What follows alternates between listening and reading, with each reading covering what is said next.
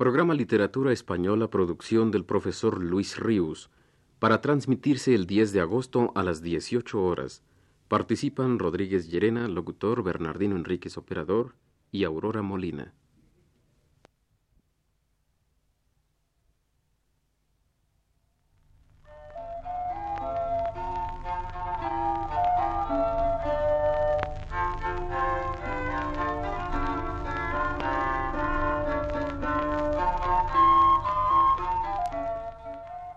Buenas tardes, amable auditorio. Radio Universidad de México presenta Literatura Española, un programa a cargo del profesor Luis Ríos.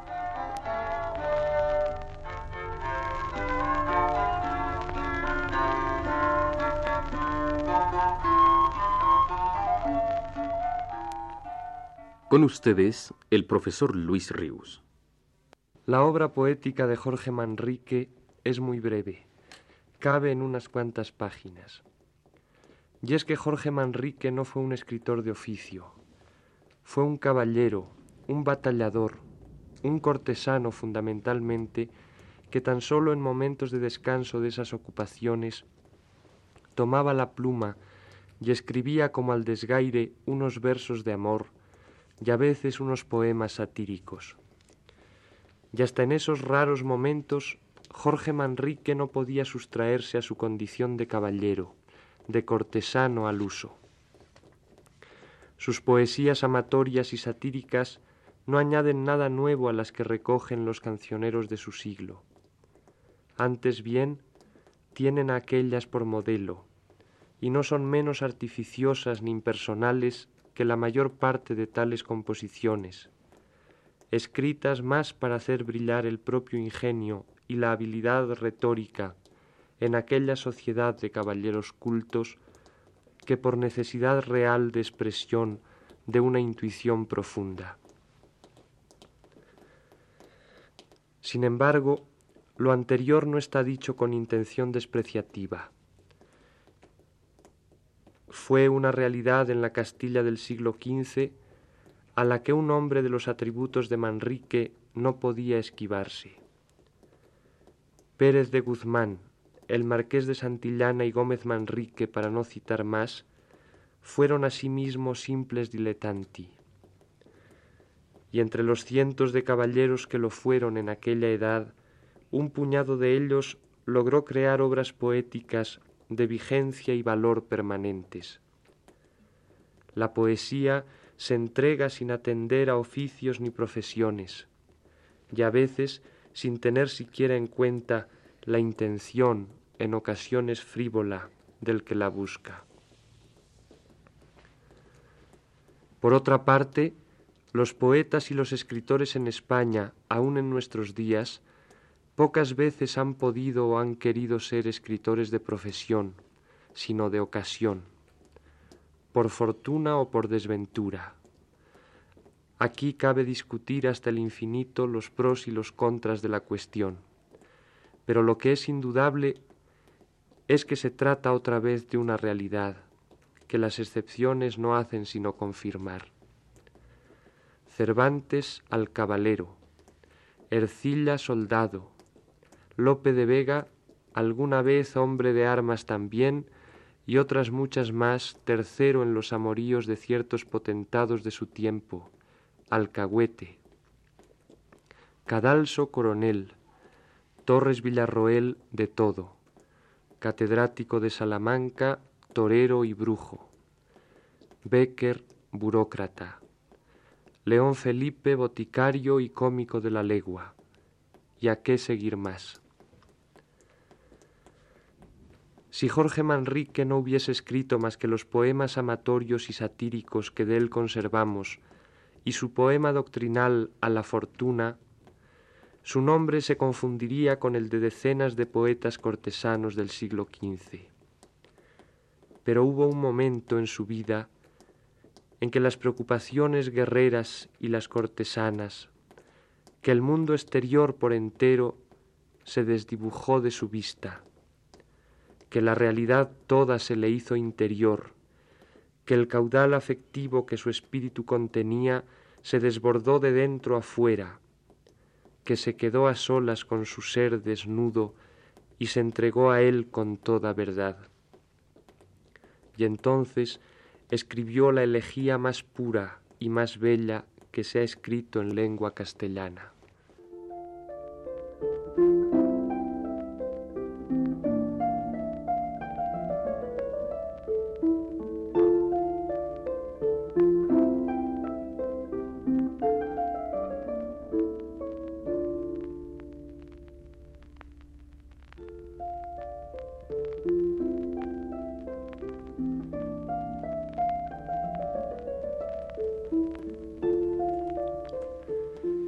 El accidente que dio motivo al tránsito de introspección del alma de Jorge Manrique fue la muerte de su padre, don Rodrigo Manrique, maestre de la Orden de Santiago.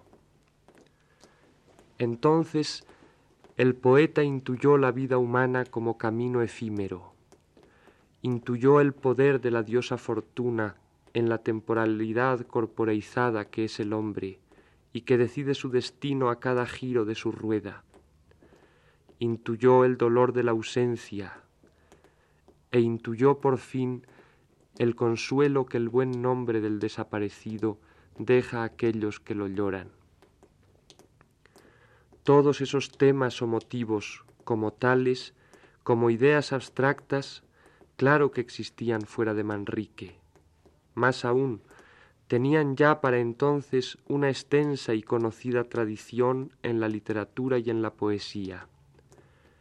Y todavía más, concretamente en Castilla y en el siglo XV, eran los temas más manidos que pudiera haber. Ya en pláticas anteriores notábamos que por lo menos desde el canciller don Pero López de Ayala, y pasando entre otros muchos por Sánchez de Talavera y por Martínez de Medina, el tema de lo efímero de la vida humana, unido al de la inconstancia de la fortuna, era un lugar común, diríamos hoy, en la lírica. Y ya no digamos el tema, sino ciertas fórmulas idiomáticas, el enfoque mismo del asunto, también lo eran. Las semejanzas temáticas y estilísticas que las coplas de Jorge Manrique guardan con otras composiciones poco anteriores a ellas, llegan a un grado notabilísimo, si aquellas se comparan, como Augusto Cortina lo ha hecho, con las coplas para el señor Diego Arias de Ávila, escritas por el mismo tío del poeta, por Gómez Manrique. Vamos a escuchar, para que no nos quede duda de ello, algunos fragmentos de las coplas de Gómez Manrique, alternados con otros de las coplas de su sobrino, Jorge Manrique, que están más que inspirados en aquellos.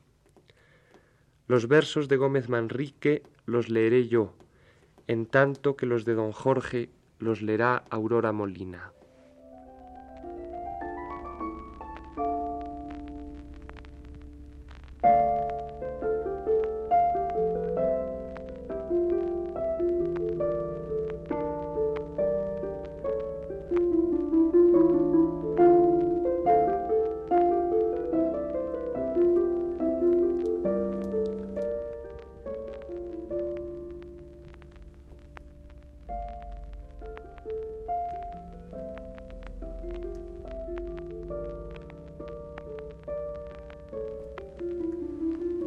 Que vicios, bienes, honores que procuras, pásanse como frescuras de las flores.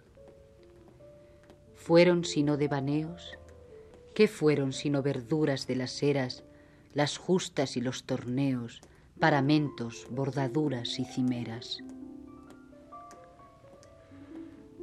Pues si pasas las historias de los varones romanos, de los griegos y troyanos, de los godos y persianos. Dejemos a los troyanos, que sus males no los vimos, ni sus glorias. Dejemos a los romanos, aunque oímos y leímos sus historias. Que los bienes de fortuna no son durables de fecho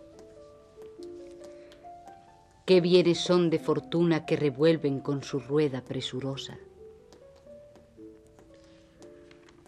Pero todos se murieron y dejaron esto tras que trabajaron y corrieron.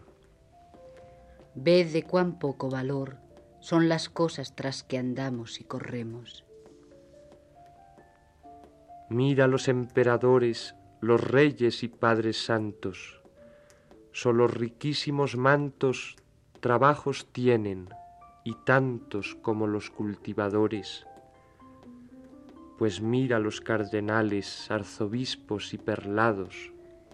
Esos reyes poderosos que vemos por escrituras ya pasadas, con casos tristes, llorosos, fueron sus buenas venturas trastornadas.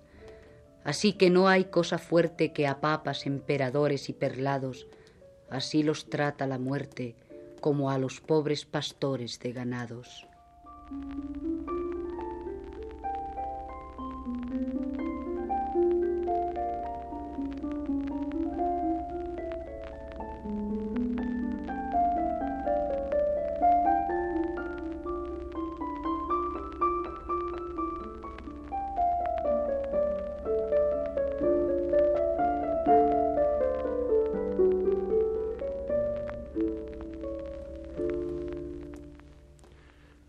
Cotejo que acabamos de hacer, no puede quedar duda de hasta qué punto la grandeza poética, el prodigio de la comunicación lírica, no depende de muchos factores que con frecuencia se exaltan como fundamentales en textos de crítica o de historia literarias.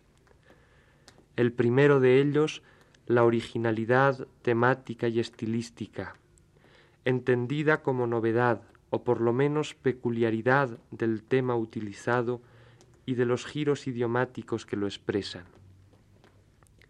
Así entendida la originalidad, ningún poema menos original que este portentoso que escribió Manrique a la muerte de su padre. Pero el origen de su grandeza, de su verdad poética inimitable, está en otra cosa infinitamente más difícil de explicar o describir que un determinado tema y un estilo dado. Está en haberse convertido por un momento en la interioridad del poeta las abstracciones en realidades concretas, los conceptos en intuiciones. Su espíritu fue capaz de captar por vía sensible y no por vía intelectiva la realidad del efímero tránsito de la vida, de las mudanzas de la fortuna, del dolor de la ausencia de un ser querido y del consuelo que su memoria puede dejarnos.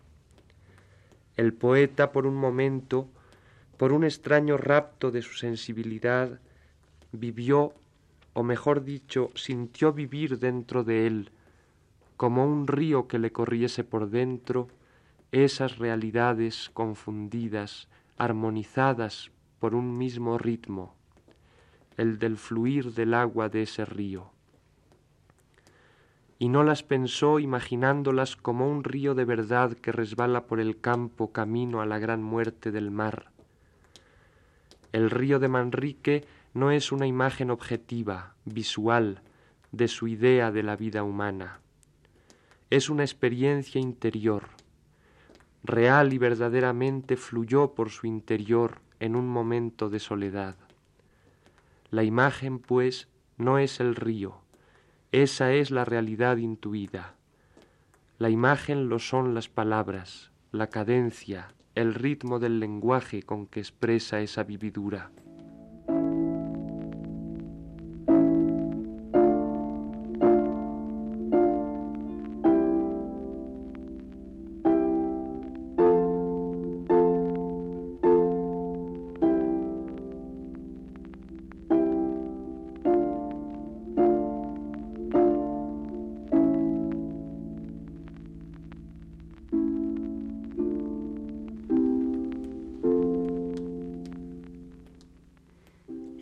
El alma dormida, avive el seso y despierte contemplando cómo se pasa la vida, cómo se viene la muerte tan callando, cuán presto se va el placer, cómo después de acordado da dolor, cómo a nuestro parecer cualquiera tiempo pasado fue mejor. Pues si vemos lo presente como en un punto se he sido y acabado, si juzgamos sabiamente, daremos lo no venido por pasado. No se engañe nadie, no, pensando que ha de durar lo que espera más que duró lo que vio, pues que todo ha de pasar por tal manera. Nuestras vidas son los ríos que van a dar en la mar, que es el morir.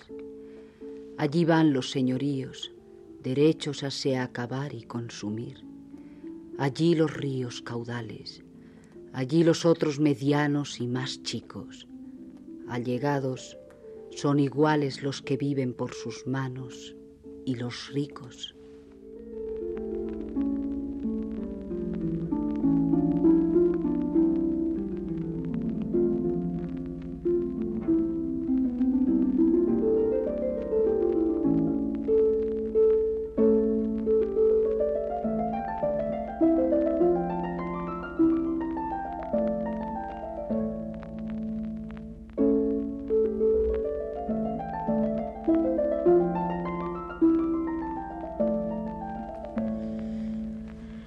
La originalidad de una creación poética no está en ninguno de los elementos o factores de los cuales se compone, tema, estructura, lenguaje, etc. Las coplas de Jorge Manrique nos lo muestran muy claramente. Está en la hondura y en la individualidad con que el poeta capta una realidad humana. Esa intuición es de suyo por ser intuición irremediablemente original. Solo un hombre puede tener esa intuición y solo en un determinado momento psíquico. Ella sí que no tiene antecedentes ni consecuentes, ni antes de producirse había podido existir, ni después volverá a repetirse. Otras intuiciones distintas había antes, otras habrá después esa no. Cómo el poeta, el gran poeta, logra expresar su intuición tan diáfanamente que nos la comunica como tal intuición, es el misterio de la creación poética que no puede revelar ningún análisis de ningún tipo, ni histórico ni estilístico, por más que éstos nos ayuden a penetrar con mucha más hondura en el conocimiento de los recursos, elementos y factores utilizados por el poeta para componer el poema. Pero como ninguno de ellos, ni todos ellos juntos, son la poesía lograda, sino que ésta, valiéndose de tales elementos, es otra cosa, inasible, que de ellos emana, como una chispa que se produce del frotamiento de dos pedernales, la poesía, la intuición necesariamente original, expresada en toda su pureza, es inasible por vía de análisis, se escapa de nuestra mano. La vemos fluir también como el agua de un río, pero no podemos contener su curso.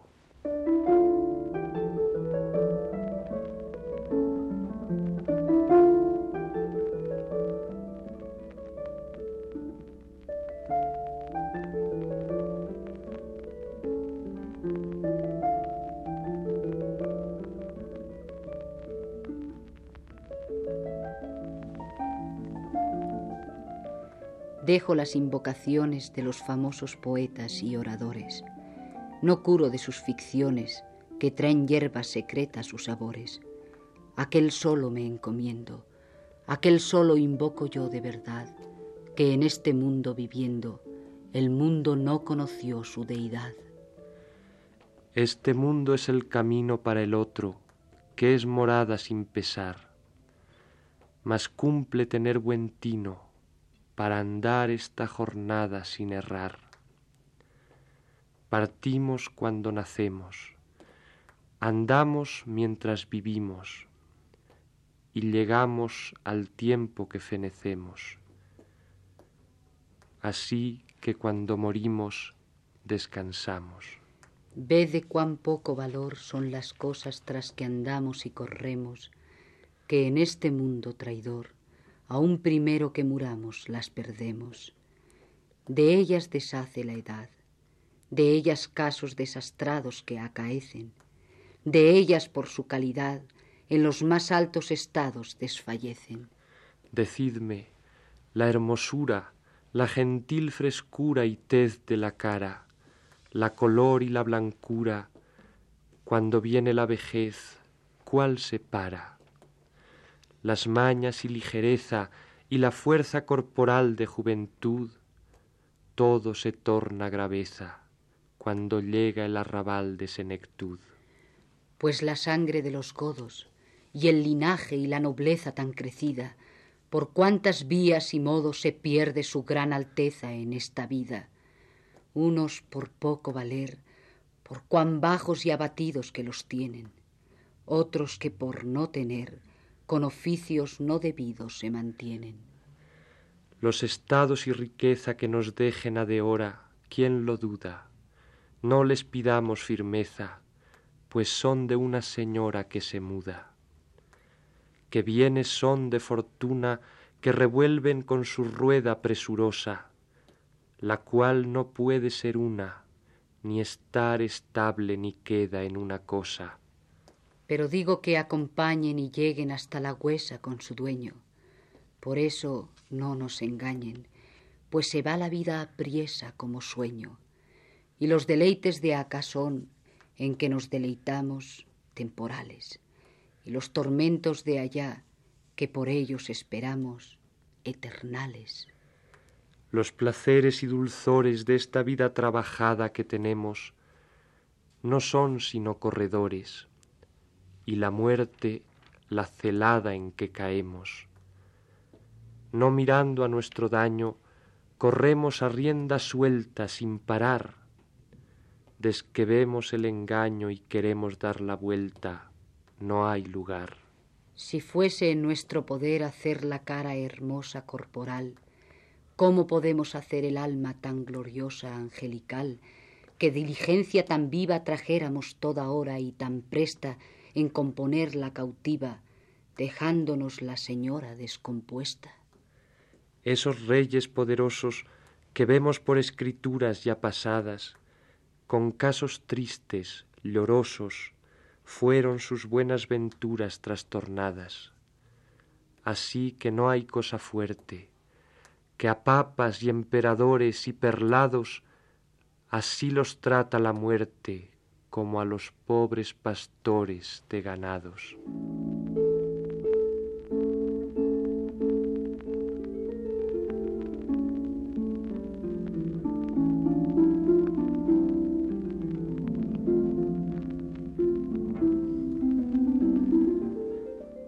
las aguas transparentes de los versos de Jorge Manrique, por milagro de la palabra manriqueña, no pasan junto a nosotros, sino que nos penetran. Este río interior que por un momento inundó de belleza y de realidad el alma del poeta, y que él hizo fluir eternamente en palabras, aún guarda su mejor caudal para nosotros el viernes venidero.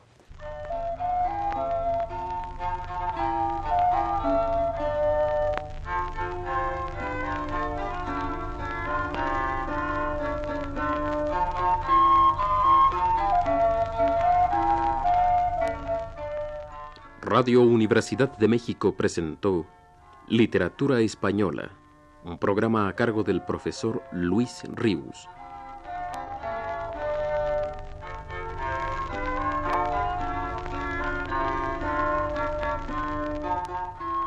En una intervención especial escucharon ustedes la voz de Aurora Molina. Agradecemos a ustedes la atención prestada y los invitamos a escuchar el siguiente de la serie el próximo viernes a las 18 horas. Muy buenas tardes.